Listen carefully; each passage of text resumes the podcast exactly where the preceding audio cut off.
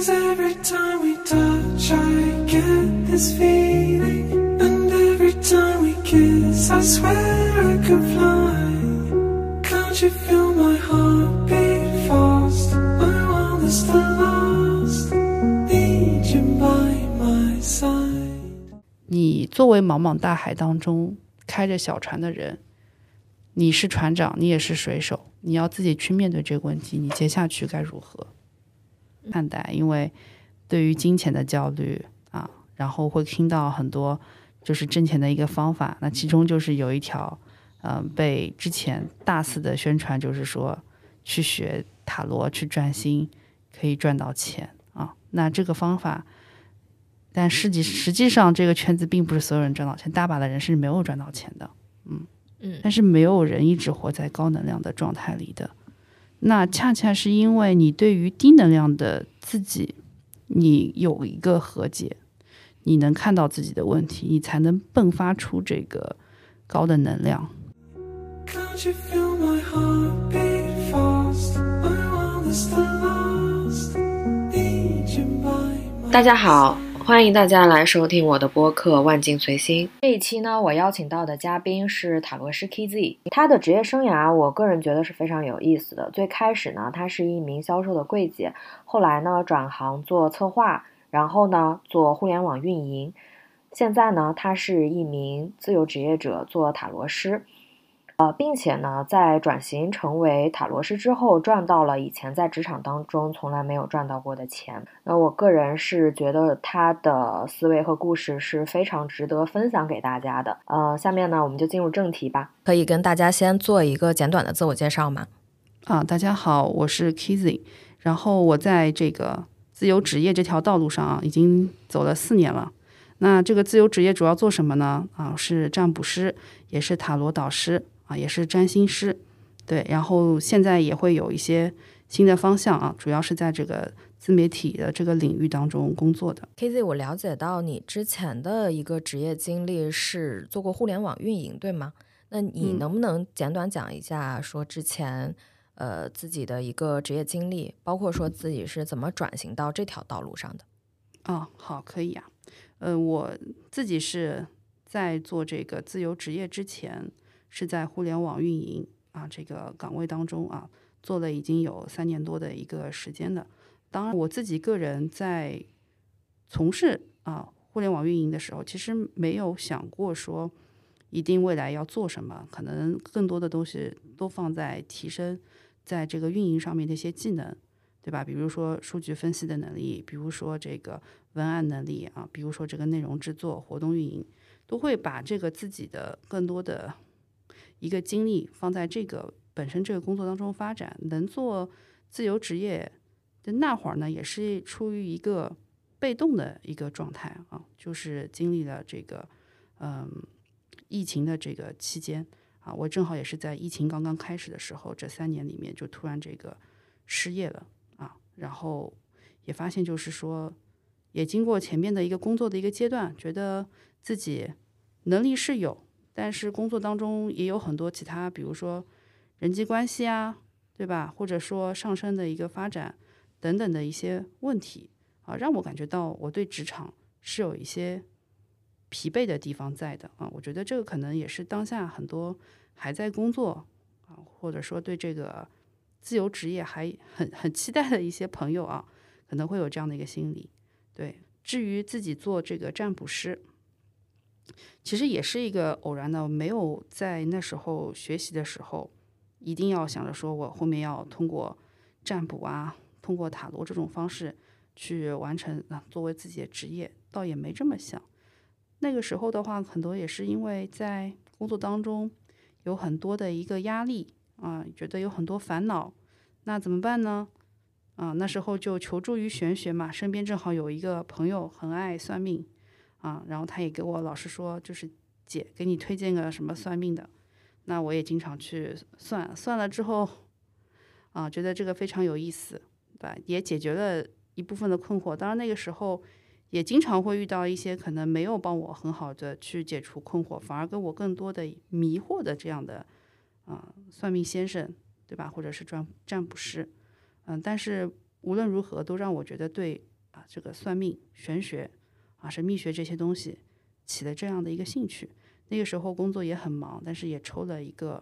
呃时间啊，花了这个精力，在精进自己互联网运营技能上面的学习之余，又去学习了这个神秘学啊。然后学习了这个神秘学之后，正好又遇到了这个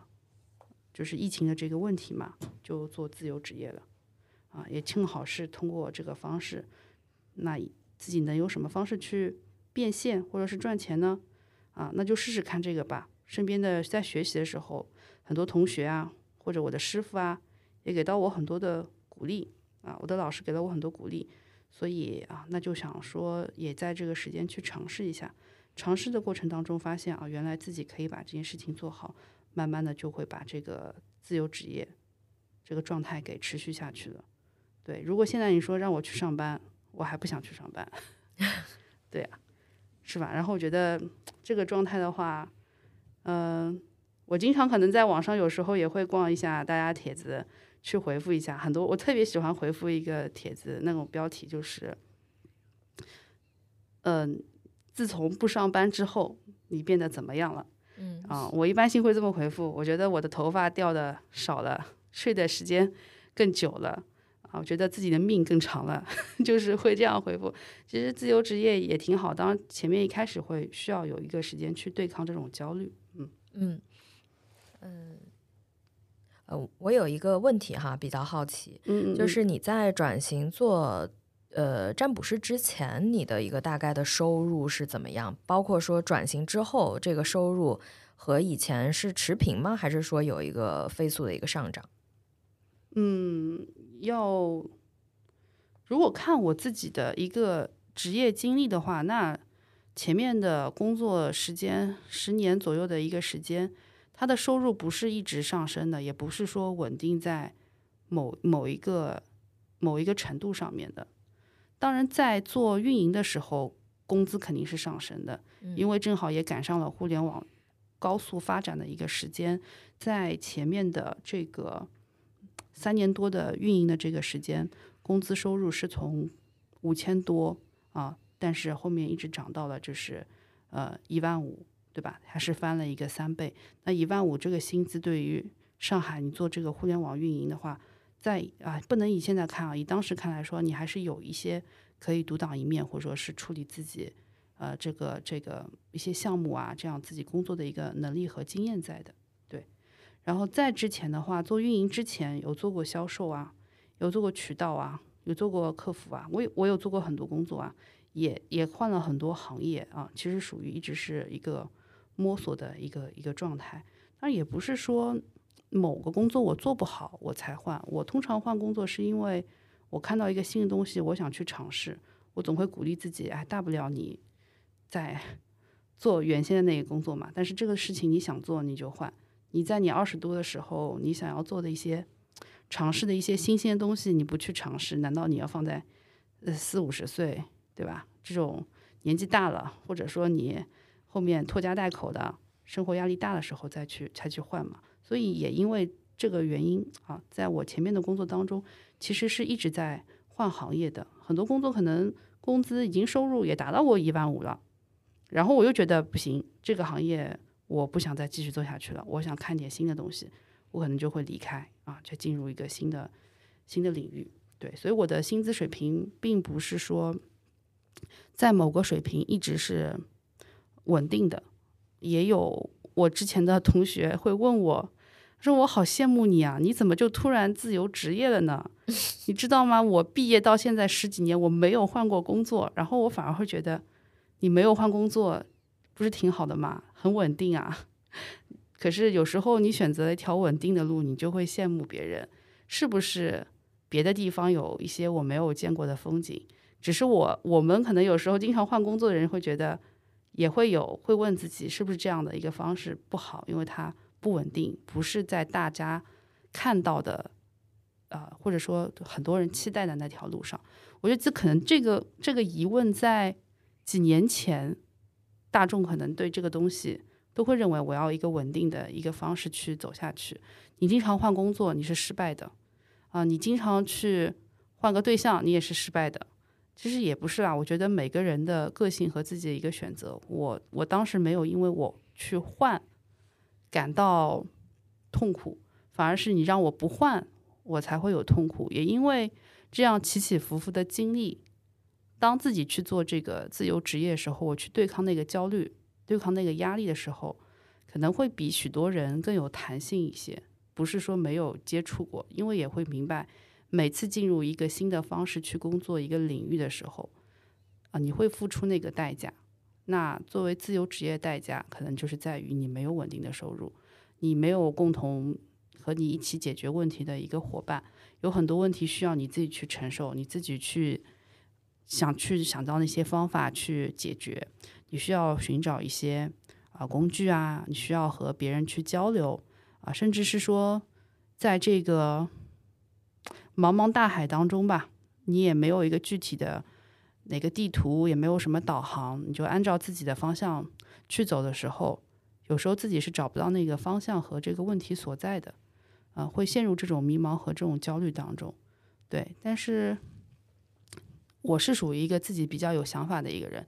而且也比较勇敢吧。对于自己做的决定，或是或者说一些选择的时候。是愿意去承担这个结果和后果的人，所以当我做这个自由职业的这份工作的时候啊，面对这些焦虑和自由，我义无反顾的选择了自由，对吧？只是自由有自由的代价，呃，现在已经工作了几年了，已经和这种代价、这种焦虑去相处的很好了啊，有时候也会犯到这种这种情绪吧。啊，可能会比较低频、比较失落的状态，我也会有。不是说好像赚了很多钱了没有啊？现在其实也没有赚到很多钱。当然，我会觉得人的欲望其实也是没有底的。哪怕说让你赚到你过去羡慕的一个数字的，可是你内心不满足，你依然还是会焦虑。对，所以我觉得，如果真的是让我分享做自由职业的话，我觉得这这种感觉你是要去面对的。你不知道，有时候也不知道自己。方向在哪里？问题在哪里？谁能帮你解决？那个解决的方式是什么？有没有必要去解决？有没有必要去做下去？那可能在自由职业的一个初期，经常会考虑，也会时不时考虑，哎，要不要我再去找个班上算了？啊，是不是我再去工作一下吧？这个这个状态好像让我每天都觉得很难受。可能跟有个人给我安排一下工作，给我一个方向，我会更更舒服、更自在一点。对，我觉得初期的时候是会有这样的一种状态，也挺正常的。对，我所以各位如果要去从事这个自由职业的时候，这份自由是付出代价的，那要做好一个自己的一个心理准备，但是也不要完全无视这个东西，它也是促进你成长的。嗯，关于收入的这个问题，我觉得要分阶段的去分阶段的去聊。我觉得，如果说是初期的状态，你要找到一个把自己能力或者渠道去变现的一个方式，先把这个东西给跑通了，嗯，把这个事情给建立了，先完成自己的一个基础的一个生存的一个目标吧。那对于我来说，我自己的一开始第一个月的时候，收入的话两三千吧，也不多。那我就在，但是我跑通了这件事情。让我对这件事情我是有信心的，我会发现啊，原来我可以啊，通过一些线上的一些引流的一些方式啊，获取这个客户。那我做的一些内容，我做的一些渠道，嗯，不敢说那个时候完全没问题，肯定是有问题的。但是我会发现这件事情是可行的，然后我再继续我后面的一个计划。那我走到了第三个月的时候啊，我收入是满一万了。嗯，那这收入满一万呢？有一部分并不是说是我自己主动寻找的，而是我在完成我前面的工作时候，我我可能会去网上发布一些信息，分享一些内容。那时候有各式各样的内容啊，其中有一部分的内容啊，就帮我吸引到了一些渠道、一些合作伙伴啊，于是乎我的收入又增加了。那时候的一个薪资的哦，不是薪资，那个时候的一个收入的一个结构，有一部分是通过自己的一个渠道获得的客户，有一部分是通过和他人合作的时候去完成的。但是在这个过程当中，我也会去思考，如果这个合作没有那么稳定，它结束了之后我该怎么办啊？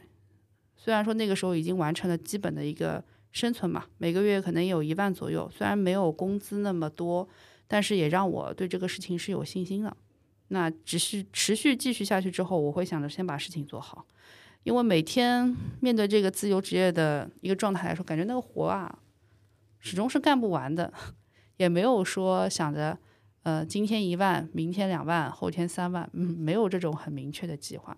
然后把这些事情做完，我会觉得找到自己一个长处，又去进行了下一个阶段的规划。哎，我会发现，其实如果说做咨询的话，收入是有限的，你在出卖那个时间嘛，对吧？那你的时间和你客户的一个质量，又决定了你单价和收费啊。那其实你可以算一下你自己的收入，是很容易找到一个上限的。那这个上限是什么呢？你每天花多少时间去做咨询？你也不能把所有时间都花在这个咨询上面。这是很多做类似的一个自由职业者，我觉得会犯的错误。对他会想着说，我要赚更多钱，然后我要去卖我那个时间。他可能会去找一些。咨询平台，他可能会想着说找一些渠道啊，但是我我当时就考虑了这个问题，我觉得我不能这么下去，因为别人这客户要是不给我怎么办？那我就没有了，所以我把很多的时间都发呃放在制作自己的内容上面啊，放在去建立自己和客户的这个关系，我也会去建立社群啊，我也会和大家去交流。我也会去做自己的一些朋友圈，自己其他的运营自己这个 IP 嘛，没有把所有时间去出卖这个时间去获得更多的一个咨询费上面。我觉得这个是后续在第二个阶段去提升自己收入，发现自己其实有一个优势吧，就是做这个呃知识分享上面的一个优势。后面也自然的去做了知识付费，有一些付费的学习内容，也有一些课程。啊，这样吸引了一些付费的学员，也因此收入又得到了一个提升。对，然后所以要分阶段的去聊的话，第一第一个环节是完成了生存，你要持续下去耕耘你自己的这个事业的话，先生存，然后我们再说增长。后续从知识付费这边得到了增长，然后收入呢又提升了。我觉得后续要去第三个阶段的话。也要去完成这个转型，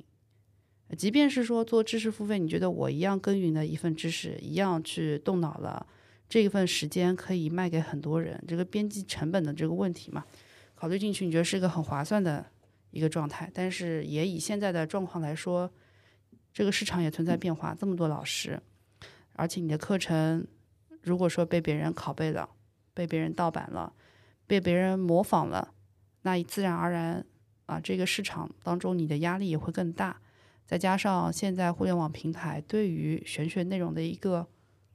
一个限制，其实都会导致这个收入去降低的。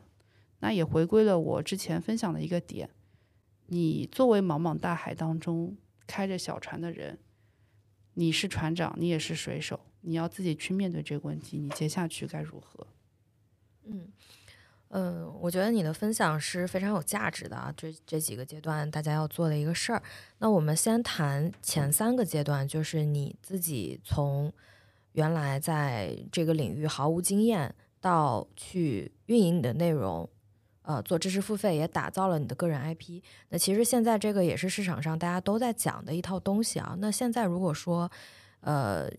有一些完全没经验的人也想复制你的这条路。呃，就是从原来没学过塔罗的人，到自己想变成一个塔罗的导师，去呃卖自己的一个课程啊，包括说打造他的一个个人 IP，你觉得这条路对于很多人来说仍然是可行的吗？呃，打造自己的一个个人 IP，对于自由职业者来说是非常重要的，不是说你做塔罗师才是重要的。如果说你是做手工、做艺术的，可以啊，你个人 IP 也会很重要。呃，作为咨询师来说呢，也很重要。其实有时候是我们说这个人和人之间的一个连接，我们自然也会希望去吸收到和自己同频的客户，或者说认可你的这个客户。一个人也不可能是全知全能。如果说你已经结了婚，可能对于人生这个婚姻上的东西理解更多，那自然而然你也会适合去解决别人这个问题。如果说你已经是啊，对于可能亲子的问题了解更多，你有更多自己的人生体验，你也可以去输出这方面的内容，去吸引这部分的一个客户。就鼓励大家去做一个独特的自己，同时又把自己经验分享给有需要的人。那这个过程当中是离不开 IP 这件事情的。哦，真真的有时候去说做这种行业的话，你的真诚是很重要。去做一个很真实的 IP，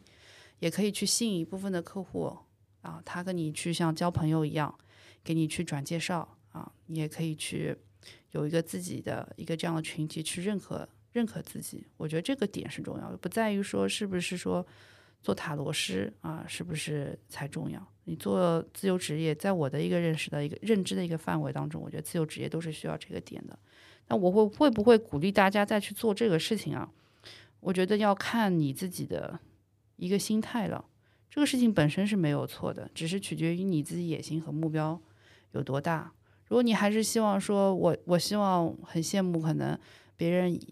一一单的这个咨询费就五百、一千、三千、五千的，你说你要往那个方向去做，那我觉得这个这个是不合理的。你要去做一个这样的一个 IP，嗯，放在过去，那我自己是觉得这个是违背我自己做事情的一种方式的。如果放在现在的话，这么多占卜师，你何德何能让别人去心甘情愿为你去掏这个钱？你能分享的一些什么样的人生智慧？给到人家去解决这个迷茫，又要考虑到大家是不是真的一些烦恼，我值得花三千五千去解决。我觉得我的客户，可能他们听到如果说三千五千去很高的一个价值去解决这个问题的时候，他们就会选择好吧，那这个男人不值得，这份工作不值得，我的生活不值得，我的烦恼不值得。你要做这样的一个 IP，你是不可行的。啊，你的心，你的目标那么高，但如果说，呃，我本身有我自己的一个获客的一个方式啊，像我的很多的学生，开美甲店的，开茶馆的，开瑜伽馆的，他有这样链接客户的一个方式，希望塔罗给到他更多的一个变现的方法，也可以希望说大家对他有一个更多的一个了解啊，锦上添花的事情，我觉得这个事情是非常好，也非常容易做的。做 IP，也就是做自己这件事情是可以一直持续下去的，只是不要对于这个事情有一些很盲目的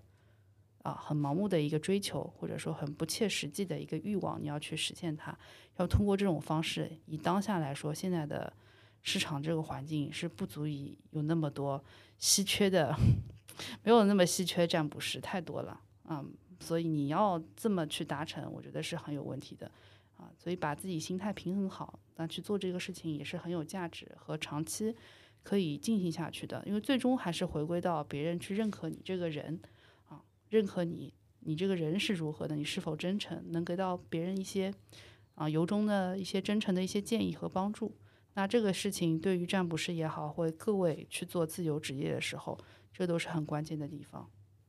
嗯嗯。那我们就不说这个 IP 这个概念哈，自己是怎么定义在客户啊，包括说学员当中你的一个自我的一个形象？我本身就是这样的人，我不吝啬于去分享我的一些想法，也不吝啬的去分享一些知识。在这件事情当中，我很真实的做了我自我，自我的一的做了一个自我。我不是说是刻意为了赚钱去营造的这样的一个形象的。所以这个问题也有很多我的学生或者是一些朋友来问我，觉得他自己是不是要这样子去做，想模仿你是吗？别不说别不一定说模仿吧，他可能也是想说，哎，我我也去发点东西，因为可能大家都看很多人把这件事情做得很好，我去分享某一些知识讯息，可是他自己不是这样的人，你不想跟别人分享，你不是做真实的自己。你你写那些内容的时候，你自己特别难受，你自己都不认可，然后你也不擅长做这个事情。就是我我很多徒弟收入比我还高，我学生很多收入比我还高，但这个事情一定是用我这个方法吗？一不一定是用我这个方法。但在做 IP 这个事情，他们有他们自己的 IP，但这个 IP 是建立在做他自己。嗯，比如说，可能我在客户的眼中。我的一些咨询者的眼中，他们觉得我是很理性的，觉得我给到的一个建议是非常实用、有建议，我不会纵容他们的任性，或者是纵容他们的对于一些事情的过度的一个幻想，同时他们也能感觉到我这个人是温暖的，啊，是愿意去听他们的一些心里的一些苦恼啊，他们没有办法和身边朋友去分享的一些一些秘密啊，一些情绪给到我，觉得我会给到他们正向的鼓励，在这件事情上面没有刻意，这个就是我，所以我觉得大家做自己，回答你擅长的问题，回到你合适的可以坚持的一种方式，只是这个 IP 它一定是利他的，你总是去标榜自己如何，谁要和你玩呢？虽然我们说是心和心的，但一定是给到对方有价值的。这个价值可能是物质上的价值，有时候也是精神的力量。你把这个东西给贯彻进去，别人愿意跟你玩了，你这个人，你这个 IP，你这人，他就接受了。其实这个事情说简单也简单，那是不是你真实的自己呢？你说我真实的自己就是不爱分享，我就是喜欢可能躲在那里啊，不愿意去展露自己的人，对吧？那从这个点来说，你就不擅长做这个事情，你就不要勉强你自己。可能在这个过程当中，你会产生很多新的问题和内耗，所以对自己有一个了解吧。嗯，那你自己做自由职业的收入是在就是第三个阶段做知识分享这一块，呃，有了一个很大的幅度的变现。应该是这么说啊，完成生存之后，完成生存是第一个阶段，完成生存之后。找到一个你个人能完成的一个收入上限，这是第二个阶段。等第三个阶段，我现在还没有来，但是我有在考虑，以及我面对的问题，也身边有一些和我同时起步的人也遇到的问题，就是你又希望从自由职业可以去创业，去有更多的人可以参与到你的事业当中，你又从个体的一个情况需要一个团体。你的方法，你对于这个行业，你的一些认识，其实你的能力在过去的几年已经得到了一个认证，而在就是疫情这几年去做这个自由行业的人特别多，不仅限于占卜师，也不仅限于咱们说神秘学的领域。那这部分的人在这两三年、三四年的时间里，他取得了一些成绩，他自然也可能会去想着说。我通过我自己能力达成的这个目标，我是不是可以有更大的目标？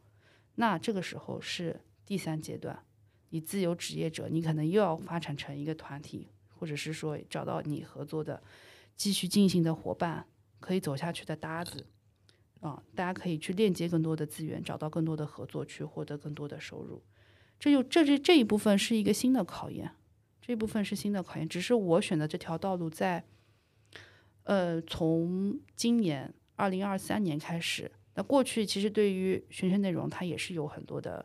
要求和限制。只是在今年的时候，我会觉得更多压力更大，而从事这个行业的人也很多，鱼龙混杂，然后门槛也很低。呃，可能这部分的话来说，对于这个行业的，你要再去完成增长的时候，这个压力是有的。大家也在积极的找一些其他的方向。其他的一个领域去拓展，或者说换一种新的方式去做一些自己的流量和一些内容啊，这个都是在第三部分呢，还没我自己个人没有完成，但有在努力和思考这个事情。我觉得大家可能有的人在听这个节目，或许已经在尝试了。嗯嗯，对，有越来越多的人他涌入到了这个行业里面嘛。那对于你个人来说，你在呃，咱们可以说是第二个阶段吧。其实应该是你的这个收入远远超过了你在呃上班打工时候的一个收入。嗯，对，那肯定是超出了啊，超过了已经。对，呃，我在想，既然它是一个低门槛的一个行业，那肯定会有很多的人他感兴趣，比如说听到你的故事，也会去想说，呃。那我也可以同样去完成这条路呀，我也想获得一个比我打工时候远远高出的那个收入。包括说你自己的很多学生，他们也去呃完成到了这样的一个收入的目标，对吧？嗯，我不知道你怎么看待这件事情啊？就是有这么多想要加入到这个圈子当中的从业者，到底是什么样子的人，他能够就是取得像你目前这个阶段的一个成绩？有哪些人他其实就是不能？呃，在这个问题上面啊，我们还是回归到就是自由职业这个事情。你有一项技能，你或者有一个渠道，你有变现的能力，加上链接资源的能力，那这两部分你自己有没有？如果说你的技能不足，你也没有渠道，你没有变现的能力，你空有资源，那你可能需要找人合作，你自己没有办法去完成这个事情。那收入这个问题也是一样的。你来学习塔罗，你来学习占星啊，你来学习任何的，可能在过去的啊几年里面，我们经常看到某些平台他去推的一些兼职、一些技能的课程，它只是让你完成了你有这样的一个就是变现的能力嘛，对吧？但是你有没有链接资源的能力？那这链接资源啊，就不仅限于说你在线上去做流量啊，你得想想看啊，比如说你线下，对啊，我有些。徒弟啊，我的学生啊，嗯，或一些朋友，他并不是说通过线上来客户的，他是本身自己就有一个非常棒的交际圈子，有些是他的客户，有些是说可能他的他的一个学生啊，他可能自己本身也是个培训师老师，他又可以去开展一个技能啊，又去去完成他这个变现，对啊，那个那这你有这样两方面的能力，那你就是那你就是适合的。你说我没有这样的能力。我没有办法，我除了会算算命之外，我没有。对，那你你连去去大街上面拉下脸去拉客户的本事也没有，你去摆摊的能力啊，这个事情你也不愿意去做。你对自己有个衡量嘛？这两个两个方向，你能合适做，你就能做。至于你能赚多少多少钱，我取决于你自己能链接多少资源，你有没有能力，比如说去做一些账号，获取更多流量和粉丝。啊你有没有能力线下去开一个店，去把那个店经营的很好，让你有客户来找你？你要有这样的能力，你的收入其实它就是增加的。然后怎么赚更多？你把你的时间，你的时间能赚，时间才是你最重要的资源嘛。你你你时间一份时间你赚一份钱，那就是一份钱。你的一份时间能赚三份钱，那就是三份钱。如果你去做知识付费，就是一份时间可以换来。无数份钱，无数分钱，对这个东西就要考虑进去。当然也会有运营的和其他的一些一些就是事情在，也不是说啊把那个课程卖了你就没事了。他还有很多问题要请教你啊，他有很多问题是在你课程之外的啊，你要给到他们组织活动，给他们组织练习，要把这事情给考虑进去。但是做知识付费，为什么之前大家都赚钱了，这么多人赚钱？因为就是因为。而且那些很多是小团体啊，或者是说个人，就是因为一份时间赚了很多份的钱，对吧？所以就是这么一个道理。后续如果说知识付费这个事情遇到难关了，这么多盗版课，那还有什么方式可以去玩呢？那可能是你一个人没有办法去承接的这个玩法，比如说教练式的训练营的，手把手教你的，对吧？那这个东西是不是适合在不一定适合在神秘学啊？但是其他的一些知识付费行业，它就是就这么干的。那你收入自然而然会提升，是，只是你要想要赚到其他的领域的钱，可能对于你来说又是一个新的东西去学习了，是。所以我觉得这个收入的问题嘛，你这么看就可以了。你看你自己的一份时间能卖多少钱，而这一份这这一份时间他所创造的一个成果。他能卖多少份？你能多卖几份，那你就自然赚得多。嗯，至于别人是不是大家要做这个问题，我会不会欢迎或或或者是说希望大家来做呢？我说不希望，大家还想赚钱的人，那还是会会会来做这个事情。所以不是说取决于我给到大家什么样的一个意见，而是你们自己怎么看待这件事情，以及对自己有一个冷静的。一个客观的一个判断，因为适合在别人身上的方式，你既然可能有些人他就是适合啊一份时间卖贵一点，他不太适合一份时间去卖很多份。那有的人可能他就适合一份时间去卖的便宜一点，那看他可能卖很多份，要看自己的一个能力，你会有那个边界和适合你的这个方式在，呃。如果说过去的一些经验是可以帮助到啊，比如说我我前面说的一些方法啊，我们说比如说做占卜咨询，做那个付费的课程、付费的一些内容，或者是说一些直播的这种方式，是可以帮助到大家来钱的。但是咱们也得看一个现场现在的一个市场环境是不是，看一个现在一个大的一个环境是不是合适走这个东西，那又要去重新的做判断。你要对外在的世界有个判断，同时对于你内在能力，你要有一个也要有一个判断在，那是不是适合入场？那会不会适合你？因为很多人也失败了。我这么多学生，我的手机里面有几千个人，很多都是同行，有收入比我高的，那多数是收入没我那么高的。大家可能也会在小红书上面看到，一挂九块九，都这么便宜了，九块九去那个蜜雪冰城都买不了什么，可以买。买的便宜一点嘛，对吧？对，是啊，你还得跟人家叨叨叨叨叨叨个半小时、四十分钟的，巴不得就是心肝脾肺肾什么东西都要给他讲了。对啊，可是只有九块九，就很多人他的一个收费就这样。你说现在是不是来一个人去说我会占卜就就能赚钱啊？那不能呐，这人均占卜师，谁都跟你拿个东西能说几句啊？这个我知道是愚人牌。愚人牌我知道啊，这个很多人他会跟你去那么讲，那这个生意还好做吗？更何况大家可能对于塔罗的这个圈子也会觉得好像是个人就能学，看图就说话呗，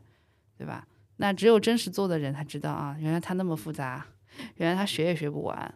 啊，是这样子的。所以可能在别人看来，有些人觉得这事情很简单，那有的人真的去做的时候，觉得是有困难的。不不取决于我说什么，你们感觉想要试一下就试一下嘛，找一下自己的这个方法啊，自己的这个路子嘛。如果说也能帮助你去完成这个自由职业的这个方向，我觉得是非常好的。如果说你觉得没有办法去完成，就考虑一下那个成果，嗯，那个结果是不是你能承担的，是能你能应付的。比如说一个一年下来，的客户没多少。每个月没赚多少钱，学费交了不少，赚钱的是那些卖课的人，然后你自己是那个没有挣到钱，因为毕竟现在的状况，我觉得大家要冷静的去看待，因为对于金钱的焦虑啊，然后会听到很多就是挣钱的一个方法，那其中就是有一条，嗯，被之前大肆的宣传，就是说去学塔罗去赚心可以赚到钱啊，那这个方法。但实际实际上，这个圈子并不是所有人赚到钱，大把的人是没有赚到钱的。嗯嗯嗯，我会有一个问题比较好奇哈。那其实从这个咱们说这个收入和发展的一个角度上，其实我觉得你作为占卜师的一个发展，已经处在二八定律当中的这个二了，对吧？其实这样说还是比较客观的。那我用一个现在比较在呃这个圈子当中比较流行的一个词汇来说是。呃，相信也会有很多人会这样问你，觉得说你是一个高能量的人，所以你可以做别人的老师，你可以收徒弟，你可以收很多的学生，对吧？然后你赚到的钱也会比别人多。你自己你自己除了就是在这个综合能力对自己的一个定义之外，你你你觉得这样的说法它是客观的吗？就是你是一个高能量的人，所以你赚到了比别人更多的钱。高能量。或者说低能量，这个是如果说把这人的一个情绪的一个频率去你拉开来去看的话，你对于一些你恐惧的、你失落的、呃你羞耻的、你后悔的这些很负面的情绪，我们把它理解为一个低能量。那高能量实现自我价值、你幸福的感受啊，你愉悦、你得到满足的、快乐的、你积极的、勇敢的这些。它属于高能量的一个感受，但是没有人一直活在高能量的状态里的。那恰恰是因为你对于低能量的自己，你有一个和解，你能看到自己的问题，你才能迸发出这个高的能量。这个就像是我们在占星的啊占星学当中，有时候看到这个人星盘当中有这么多行、冲、克。那种状态，但是我们会发现，这个人他的自我成长能完成比较好的时候，他就可以取得更大的一个成就。这个是有一个一个能量在的，所以我觉得并不是因为我是高能量的，我能做好这个事情，是因为我对低能量的自己有一个更多的探索，也是因为自己在低能量的状态当中，去渴望得到一个好的自己，从这当当中当中，我又获得了智慧，得到过别人的帮助，也有自己的一些感悟。然后让自己可以更好的去调节好自己的能量。没有人一直活在高能量的状态当中的，反而是说你，我们说你是不是有这么大？你你有没有一个这样的一个决心啊？让自己克服一些困难，能去用高能量去完成那些事情。你可以让自己有这样的一种能力在，我觉得这个是重要的。而对于我自己的，我自己是不是一个？高能量的人呢，我觉得现在的我算是，啊，可以去把这个事情给调节的很好，啊，如果我们没有这样调节的能力，我没有办法面对我生活当中的压力，面对我职业上的焦虑啊，面对可能啊我各种的生活当中一些繁琐让我感觉到有压力的事情，这个是很高兴啊，因为做了这个这个神秘学这个行业，也自完成了自我的疗愈，所以。有这样的一个能力，也经常和朋友、和咨询者、和我的学生也去分享了怎么去从这样的一个低能量的状态当中迸发出更多的一个勇气，去走向那个高能量啊！所以各位，如果说觉得自己是一个低能量的人，不要给自己去贴上否定。低能量的一种状态，它是正常的啊！你因为失业感觉到被否定，你有失落。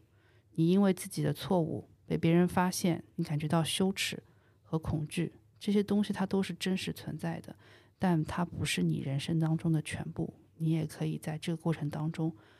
走过之后啊，找到自己用高能量啊，找走到那个方向去，这个是可以的。嗯，呃，原来你在职场当中工作的时候有做到管理层吗？没有做到过高管，但是是管理层啊。嗯。下面团队有多大？六个人，七个人，对，差不多吧。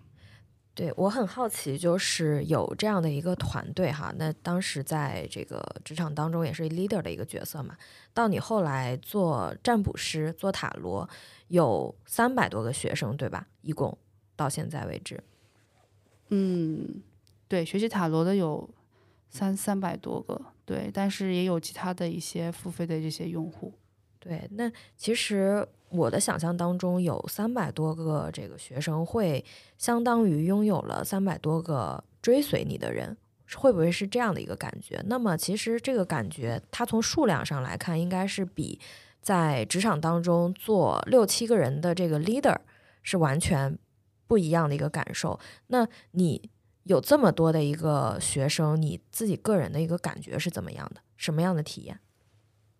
所以你想问我，就是这么多学生有什么样的一个体验，跟职场当中的那种感觉有什么不同吗？呃，除了想问这个，其实我会更好奇一件事情，因为我们能看到，就是这个领域当中，呃，身心灵领域啊，特别容易就是出现一些追随者，他们会把他们的老师。可能甚至说奉为上师，那其实我会觉得说，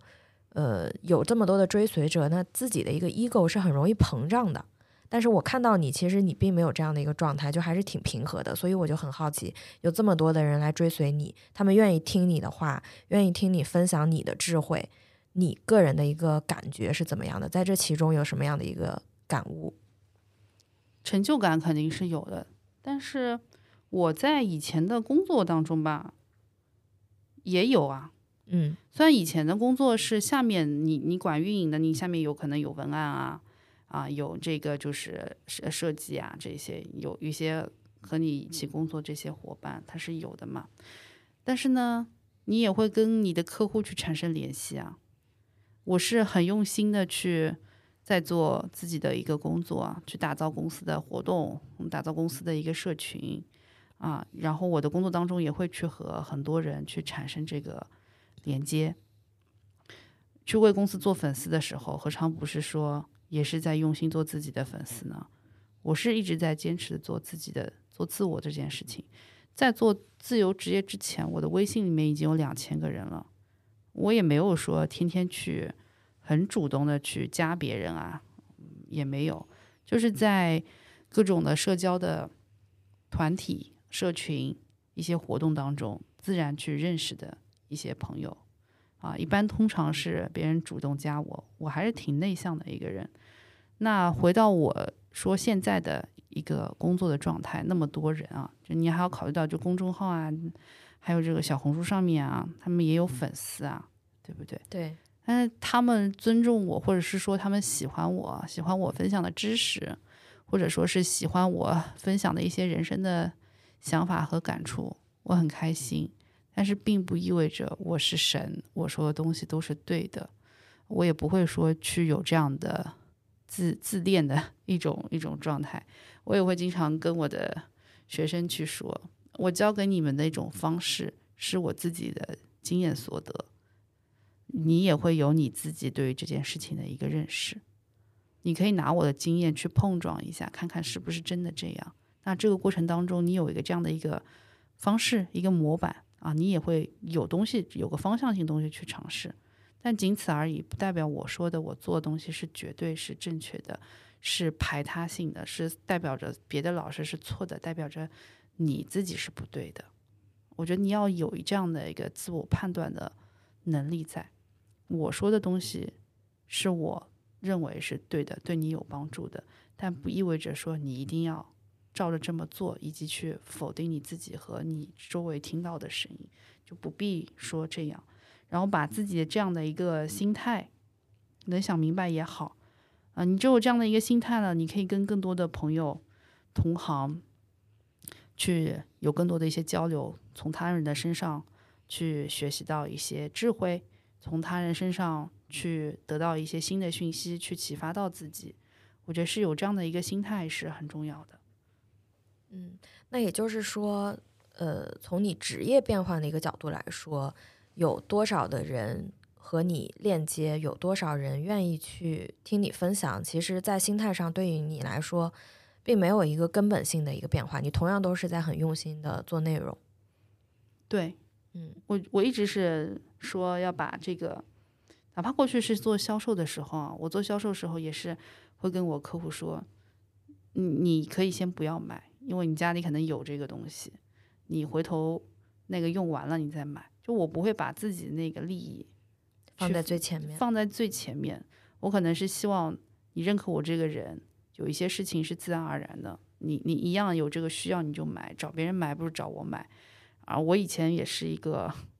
做销售时候对我的一个，嗯，对我的一个，这是一个进步是非常大的。以前对于去做销售去推荐东西的时候，我特别难受。我觉得是不是你不要这东西，我要推荐让你买。好，后面发现不是这样的。我在用我一个很专业的知识去满足你的需求。你遇到我，你应该感到开心。嗯啊，比起别的销售来说，遇到我这么好的销售，简直就是你的福气，好吧？然后 我现在做占卜师，我也会觉得，有幸你跟我聊一聊，你会发现，哎，我这人挺好的，给到方给到一些方法或者是建议，一些解读的时候是为你考虑的。那我觉得你有这样的一个信任的时候，我很我很开心，然后我也很自在。包括教学生的时候也是的，你能感受到这个课程他是希望你学会的，他不是说是希望你把钱交过来之后让你学不会，让你对这个行业反而是丧失信心的，反而是说你觉得对于我的生活，对于我想做的事情是有帮助，能感受到这份真诚的时候，啊，这个这个状态是非常好的。对，嗯。那大众啊，现在对于这个行业，我觉得会有两种声音，都还蛮明显的。一种是对这个行业觉得很神秘，想要加入，就是心心生向往的这样的一种状态；还有一种声音的话，会觉得说，啊，这个就是封建迷信啊，是在骗人，对吧？这两种声音应该都是很明显的。那你是怎么样去面对这些质疑的，还有负面的一些声音的？我不能对社会上面就大家产生不同的声音，呃，去做什么定义或者是评价。我觉得我没有这样的一个资格。但从我自己的角度上去面对到这两种声音的时候呢，嗯、我是怎么想的，我可以去分享一下。这个应该也是很多嗯、喜欢神秘学或者在学神秘学的朋友经常可能心里面纠结的问题。我我也有很多学生啊会跟我说，哎，我学的这个东西，我是不是要偷偷摸摸的啊？我得嗯不能告诉身边的人，对啊，自己别人还没说他什么，他自己先产生一种羞耻感了，觉得这个事情好像是什么见不得光的事情。你既然见不得光，你你为什么要学呢？是因为你认可他。那至于有些人说啊，这个东西是封建迷信啊啥的，那这么说吧，这么理解吧，就是在我自己从事这个行业之前，我也遇到过算命被骗钱的呀。也对我生活没有任何建设性帮助啊，胡编乱造跟我说一堆的，那确实是我以我当时的认识，包括我那关键是我那会儿也信啊，我也没有意识到他是骗人呐、嗯我也有我这个当时被被呃迷信的那一面，对吧？也有那个时候，然后后面自己真的学之后，发现这个圈子里，呃，听到这种声音太正常了。包括很多过去的朋友或者说社交圈子里的人，他们也不能说对于呃玄学啊、神秘学这个东西是完全认可的。但是你问，对于就是说在做这个行业的人，你们要有信心，你自己感受到这个东西对于你正向的变化，它只是没有办法用三维啊，用科学的方式，现有的科学的方式去解释它，但并不代表它不是科学，他有他的理论，他有他的一个我们说历史的文化的背景，也有他的一个逻辑的东西是在，很多时候他都是高维的智慧啊，只是很多人他未必能有这个方法去理解，或者说有这样的一个机会去学习。与其质疑，不如学习。很多时候，再跟你说这东西是封建迷信的人，他们都是没有学习过的人。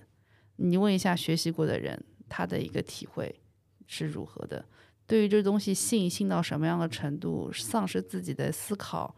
啊、丧失了对于呃身身边的事物最基本的一些判断，那这东西肯定是迷信，对，也是不切实际的。它是一个很好的认识自我的一个工具，但是它并不能替代你去活出你自己的人生。这个点你想明白的话，那就知道了。这个事情对你算命这个事情对你到底有多帮助，或神秘学这东西对你有有有什么样的一个帮助？对那你个人在加入这个行业之后，是有没有总结过一些呃知识体系，或者说你是通过一些什么样的呃学习哪一些方面的知识啊书籍去搭建和提升自己的这个智慧的？我自己先是学的时候没有这样的一个概念，嗯我觉得很多人他也是没有这样的一个概念，说我我我我只是可能对于塔罗感兴趣，对占星感兴趣，我可能对魔法感兴趣，然后我先从某一个方向先进来了，先入门了，然后就觉得这个东西很好，我可能去实践它，或者我作为一个兴趣爱好，可能大家都不会说有一个很明确，我进入就要进来建立一个知识体系的这样状态。但是道法术器技，对不对？你有一定的，你某一些知识，它在一个你的一个系统的一个认知当中，它是在你的金字塔的某一个哪一个阶层，它代表着意味着什么？是不光是说是说玄学或神秘学是这样，包括我觉得我过去很多时候去看市场的一些书，看一些心理学的一些书，其实再放到你自己对于这个世界的一个认识，放到你对于这个去玄学的去学习的时候，会形成你自己的一个系统啊，会形成你自己认知的一个这样的一个系统在。这东西没有很标准的一个方式在啊。我也有看到我的学生或者我的朋友身边的同行，有些人是学哲学的，他也很喜欢；有的人是学物理的，他也会用他学习物理的一些方式去看待占星学啊。我觉得挺有意思的。会形成自己的一个系统的一个认识，但逃不过是道法术奇迹。那这个道是什么？那你可以通过哪一些，比如说易经啊，比如说你通过就是道德经啊，你看这些东西，甚至说你去看佛经，都是可以去获得在这个道的层面上的一些认识的。啊，至于你学的这个一些技术，可能你学的卜卦的占占卜的一个技术。它就不可能带到这个层面，是不是？你会形成自己对于这个事情的一个自己认知的一个体系，没有一个很固定的一个体系在里面，所以也不要去搞鄙视链，也不要去搞任何的这种这种知识上的对立啊。学东学呢，可能对于神秘学的看法是如何的，然后看学神秘学的人，学西方占星呢，又对于嗯，现在现代占星的人可能对古典占星有一些自己的 不同的一些声音和想法，不必要，嗯，画的画的，就是反正画到你自己的一个知识领域的范围，划到你自己生活的上面来说，你能给到客户，给到你的咨询者他们多大的帮助才是最重要的。至于知识体系的话，我觉得是按照你自己。你本身入入门的那个时候，你去接触到那个知识，你应该把它放在哪个位置，形成你自己自我的一个认识，而不是别人告诉你的。嗯嗯，我呃，现在有这么多的人，他们都特别是在这个失意的时候啊，有一个想要去占卜未来的这样的一个需求。那市场上有这么多的占卜师，作为一个普通消费者的话，应该怎么样去挑选到一个合适的占卜师，让自己不至于？咱们不说被骗吧，就是说怎么样能得到有效的帮助呢？你找我不就好了吗？何必去市场上找呢？啊，我只是那么一说啊。但是，呃，首先你来算命的话，或者说你通过玄学的这些方式，还是前面讲的一句话，它可以让你更好的认识，但是不能代替你去完成你自己，对不对？你没有办法说，有时候这个东西，我一直打比喻啊，我说这个东西它就像一个考卷。你的命盘、你的八字，它就像是一个考卷，上面有很多问题。你找一个人，他只是帮你来押题，告诉你你应该复习什么，你应该准备什么，但是他不一定在你考卷当中百分之百的呈现出来的，对吧？老师押的题可能也会押偏了，所以有一部分东西可能会在你生活当中体现的很明显的一些东西，你你他你你收获到这个建议就可以了。但至于这个答案怎么样，是由你自己去完成的。不是别人替你写的，对吧？同样的一个考试卷子，大家可能考出来的答案是不一样的，因为你啊，因为考的分数不一样，因为写的那个答案是不一样的。我觉得这个要明白，你有很多算来算去这些东西，都是你执着的相，都不是你的心，你都没搞明白你自己的心，没搞明白你自己，你只知道你跟这个男的要纠缠，你只知道你跟钱要纠缠，但是你不知道这个东西对你来说意味着什么，你应该用什么样的态度。去看待这件事情，但凡去夸大这些东西，去利用你人性当中我们说你的恐惧、你的贪婪、你的欲望的那些占卜师、命理师，他都是骗子，或者是说对你的人生是没有帮助的。他可能也是很认真的学，给到你很好的一些建议，在他看来是很好建议。你去跟他分手，分手时候，我告诉你，你是很容易在这个关系当中得到利益的，想办法去敲诈他。但，可能他觉得这是一个很好的 建议去给到你，但是从对于这个人真实的一个帮助，真的有用吗？在他的一个命运的一个层面上面来说，我没有办法去替别人说，哎，这个东西是好的，这个人是坏的。我会有我自己的一个命理的一个观念在，但是给到你们建议的话，但凡是利用你们的一些对于这些事情的恐惧。和缺点呢，它都是对你没有帮助的，反而是帮助你去成长的，让你面对到这个问题，让你更好的和他去相处的，这才是有用的。谁的生活是完美的呢？谁都会担心我的婚姻是不是不顺，我的工作是不是不顺？可是不顺才是日常啊，没有没有所有人过得都那么顺利。但凡跟你说你可以不面对这些，你点两根蜡烛，你烧点什么东西，你就能好的，那这都是骗子。你还是要回归到自己的生活当中。那我不是说这个东西是不存在的，我自己是相信这东西是存在的，只是利用这个东西去赚钱的时候，去让你花钱的，告诉你能解决这个东西，其实都是对于你不利的。你要是看到自己成长了，你愿意去面对这个事情，其他东西都是外在的，嗯，都是没有没有说比你自己那个内心当中成长来的重要。嗯嗯嗯。我我我有一个问题啊，还蛮好奇的，就是作为一个塔罗占卜师啊，那呃大众，我我相信也会很多人会来问啊，就是真的有命运这回事情吗？我们的未来是既定的吗？就是有人来找你占卜三个月或者是半年之后的一个问题，你现在呈现出来的一个答案，就是相信也会有很多人去讲说，哎，我到后面去验证了你说的这个东西是对的。那你自己会觉得你真的有去占卜未来的一个能力吗？呃，我会觉得就是我自己在没有做这个行业时候，我去找一个算命的师傅，我也会有这样的一个执着，准不准嘛？是不是准的？准就是好的嘛？那我觉得我我不是说为了啊更改大家这样的一个认识啊，我觉得这个你有这样的一个理解是普遍大家都会对这个事情理解，但是准是最大的帮助嘛？恰恰那个准不准是。没有那么大的一个帮助。那我举个例子啊，可能你占卜了一件事情，你去测算这件事情，那些事情呢，那个结果原本是不好的，是不是？你认识到这个事情不好，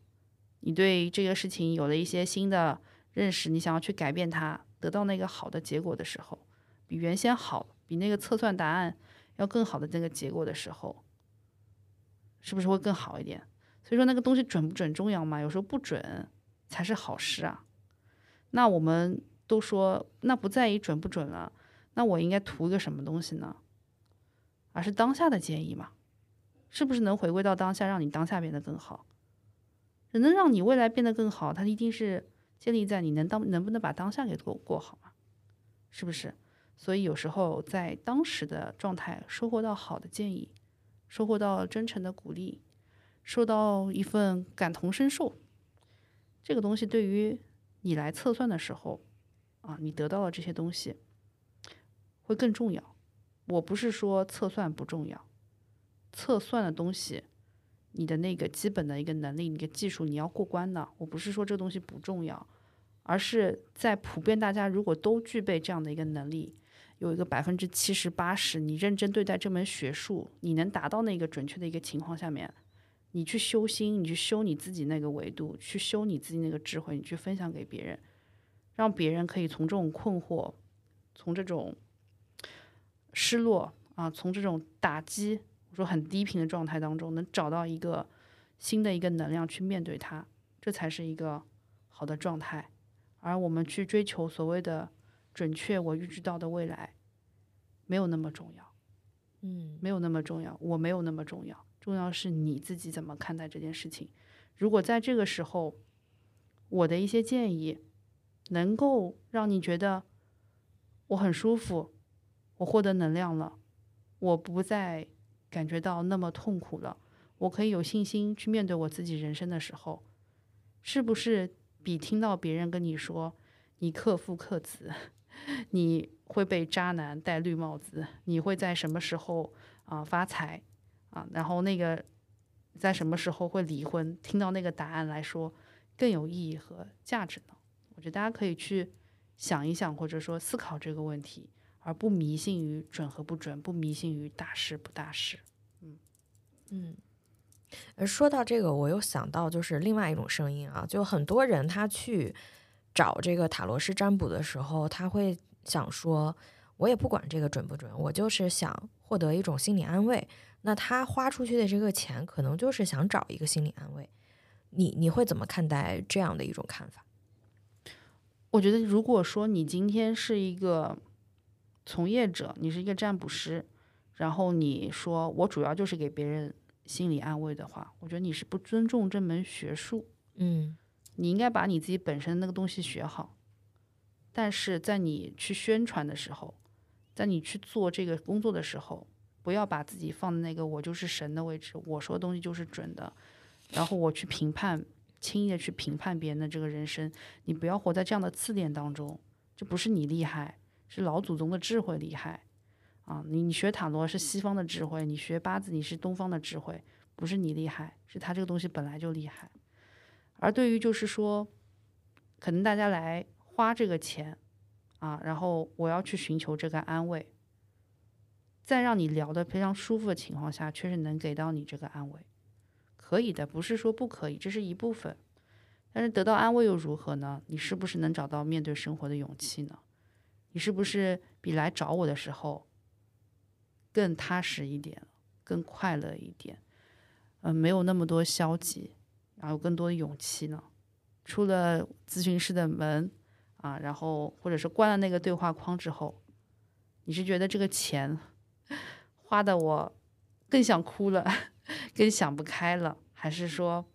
谢谢他找到生活的一个勇气了？我觉得这个是你可以作为一个啊消费者，你自己可以去有一个判断的。你给到了一些情绪的价值，但是你要去学习，你完成你自己这个职业的时候，不要把这个东西作为一个借口。嗯嗯，就是从这个帮助到别人完成咨询，获得了更多的这个能量和勇气去继续他呃下一天、第二天的一个生活，这样的一个角度来说，感觉这个塔罗师的作用跟心理咨询好像也是一样的，对不对？我不能用对或者不对去回答，因为我不嗯。是心理咨询师，这个东西就不是我的知识的一个一个一个一个范畴，范畴，所以说我不能很轻易的去回答。嗯嗯，好的，那没事儿，那这个问题咱们就跳过。你可以不去跳过，反正我觉嗯得这个问题能说出来呢，可能很多人也会有这样的一个想法嘛。但是反而是说，你不是从业者，你不要轻易去评判。这个点其实是在于做这个玄学也好，你做知识分享，你做你把自己放那个老师的位置上的时候，是一个非常重要的点。嗯如果我很轻易去评判心理咨询有用没有用，和我是不是一样的时候，那我就和那些去说啊那个塔罗就是娱乐，星座就是娱乐的人没有什么两样。嗯嗯嗯，对，我觉得你的分享就是很全面啊，不仅是从就是一个消费者想听到的角度去做一个分享，而且刚才的那个回答也是从呃作为这个行业的一个从业者，他们对于这个声音应该怎么看，有有一个视角的补充。嗯，是的。其实嗯我觉得，如果你真的很爱这个行业，嗯，你可能在这个过程当中赚到钱了，或者是不赚到钱，都不要影响你对于这份知识的喜欢。你如果认真的学，你会发现对于你的人生啊、有很多启发，对到你很多看待这个世界的时候有一个更高维的一个认识，你是有收获的。嗯，是不是女孩子在做这行的话，会更有天然的性别优势呢？有，我觉得是有这个天然的性别优势的，也是因为，嗯，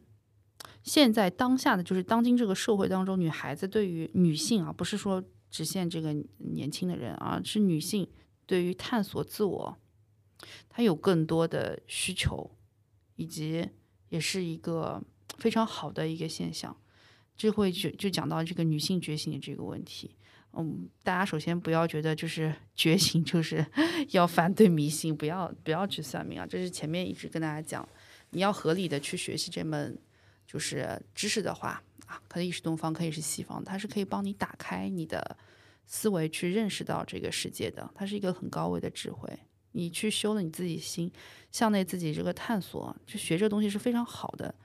我觉得，然后呢，就会牵扯到就是很多我们的用户是女孩子会更多，女性女性会更多一点，她们愿意去用这种方式，更愿意用这种方式感性的方式去认识到自己，也去聊一下这些事情，也有更多这样的一个情绪上面的一个消费啊。这个对于女生来说，或对于女性的一个呃，你的这个咨询师，你这个命理师啊，你会有更多的一个优势在，你对于她的一些人生经历。同为女性，你更感同身受，对吧？如果说今天和一个男男性去聊一些情感话题的时候，他对于这个东西的一个认识，他未必和你有那么多啊同频的地方，他不一定有那么多感同身受啊。同为女性，用户又是女性，所以你做这个行业当中，女性会更有优势一些。嗯，作为一个就是我觉得男性在过去的社会当中，他们得到的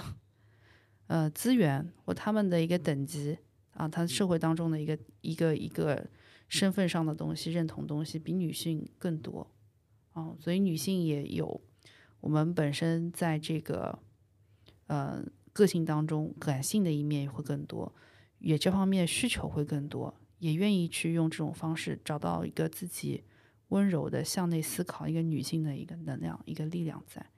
也有很多。我会发现，我会发现，就是这个改变还是挺明显的。嗯前几年在我这边咨询感情问题的女孩子，就女生嘛，会特别多。但是这这一年两年啊，逐渐发生了一些变化，感情的问题提出来的问题也发生变化。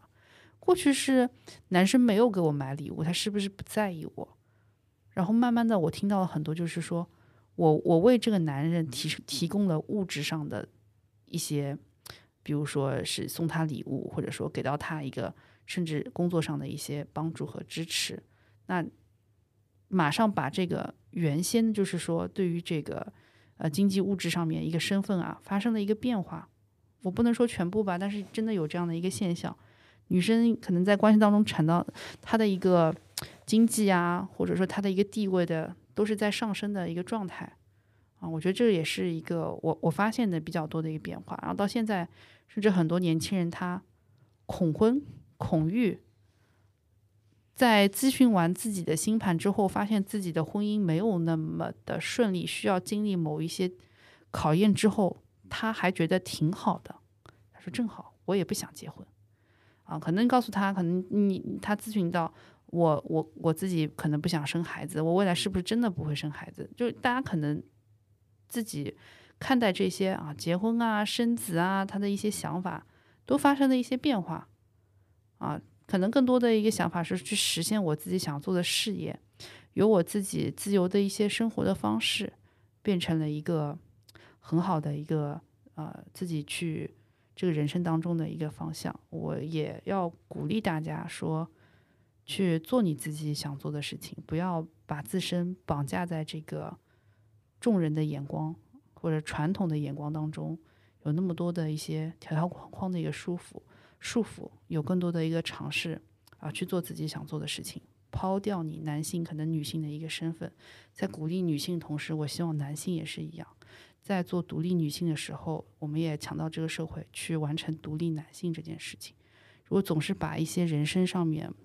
生活上面要做的事情、一些身份的一些问题放在女性身上，这也是不合适的。嗯，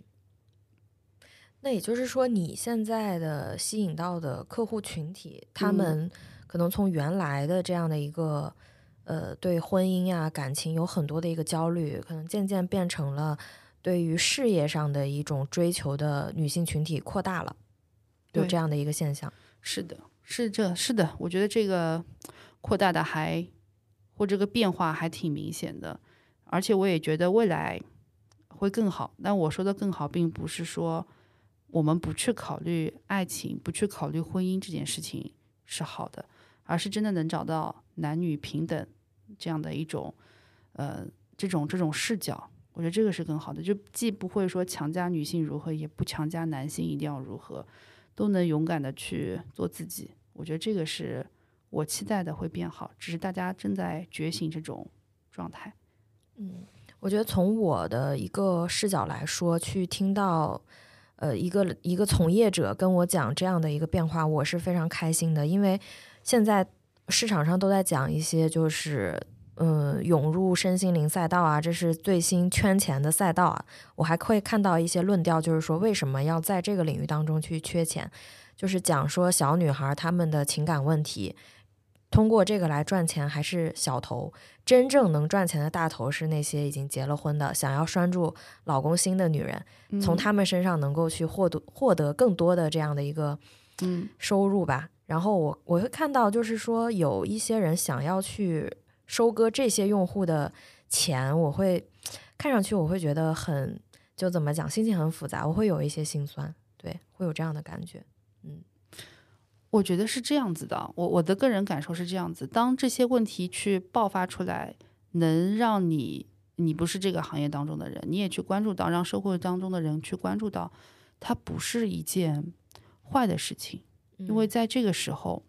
也会有很多人去去分享啊，女性主义啊，去分享我们说高维智慧啊，真的真正的一些就是呃修心的啊，包括心理学的，用各种的方式去帮助大家去打开一扇门。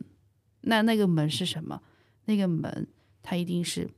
男女平等的、正义的、认识自我的。我们会往一个高维的方向在走，只是在这个过程当中。它不是一下子走到那个方向的，它可能会让我们遇遇见到很多问题、很多困惑。当我们这些矛盾和冲突去发生的时候，才会有一种碰撞，让很多人去听到那个声音。其实女性可以靠自己，女性可以去完成啊自己想要做的人生的一些目标，不把这些东西拴在某个男人身上，或投射出来自己的感情问题上面。啊，这个是一个一个方向。那这个方向过程当中，也会一定有，就是很多人说，关系我们要寻求那个东西的价值，而不是去寻求爱。不是去寻求平等、自由和自我这些东西，是在向上走的。这个过程当中，只是我们会遇到这样矛盾和冲突的一些声音，也需要就是在更多觉醒的人，更多认识到这些智慧的人啊，去发表一些自己的声音啊，或者说让更多的人看到，这是一个成长和上升的过程。大家不必要去说用一种。很戾气的方式，嗯，讨厌他们，然后觉得要去甚至贬低他们。嗯，我明白了。对，其实还是再往上走，然后我们同时允许有这些声音存在。是的，嗯，不要因为自己可能先认识到这些问题的时候，就觉得没有认识到这些问题的人，他们是一个错误，或者是说他们是一个。不好的一个群体，你自己不生，你自己丁克，你完成自己独立，你觉得好的时候，你也不要把那些爱打扮、爱谈恋爱、爱爱生孩子的人啊作为自己对立的一些群体。我们对立的应该是一些绑住我们过去的东西，不能让我们勇敢做自己的。但是如果说那个就是他自己，你也不用管那么多。嗯嗯，我我觉得你这个说的特别好。我前两天在。某条笔记下面吧，就是也是一个女性主义的这样的一个博主，她提了一个问题，就是说分享一下你认为是绑住女孩子的这些词。然后我的回答就是恋爱脑，就是对应你刚刚说的，有些女孩子她就是喜欢谈恋爱，对吧？我们不要用这样的一个词去贬低人家，觉得去否定他们就是不对的。是回归到我们这个行业的这个话题上来说。当你一个命理师，你去评判人家命好命不好的时候，你就应该你你就已经用自己的一些眼光、你的价值观去进行评判了。嗯，所以这个在去做一些咨询的时候是很谨慎的，用一些一些词去描述别人将来人生当中会遇到的一些课题。这个是用你自己眼光。所以说，如果说你作为一个咨询者来说，你找到一个和你同频的，能够也有很多正向能量的一个咨询师是很重要的。如果说你本身你呃早些年可能我是比较追求事业的一个人啊，我找到一些 一些可能算命的师傅啊，开口就说你这个人嗯对待男的会如何很强势，你怎么怎么样子去给我去下这样定义的时候，我也是心里不舒服的。对，然后换换做我现在自己做命理师，我觉得也很有必要。如果你正在从事这个行业，就是一定要。知道怎么去跟人家描述他人生当中一些情况，不要带入太多自己的一些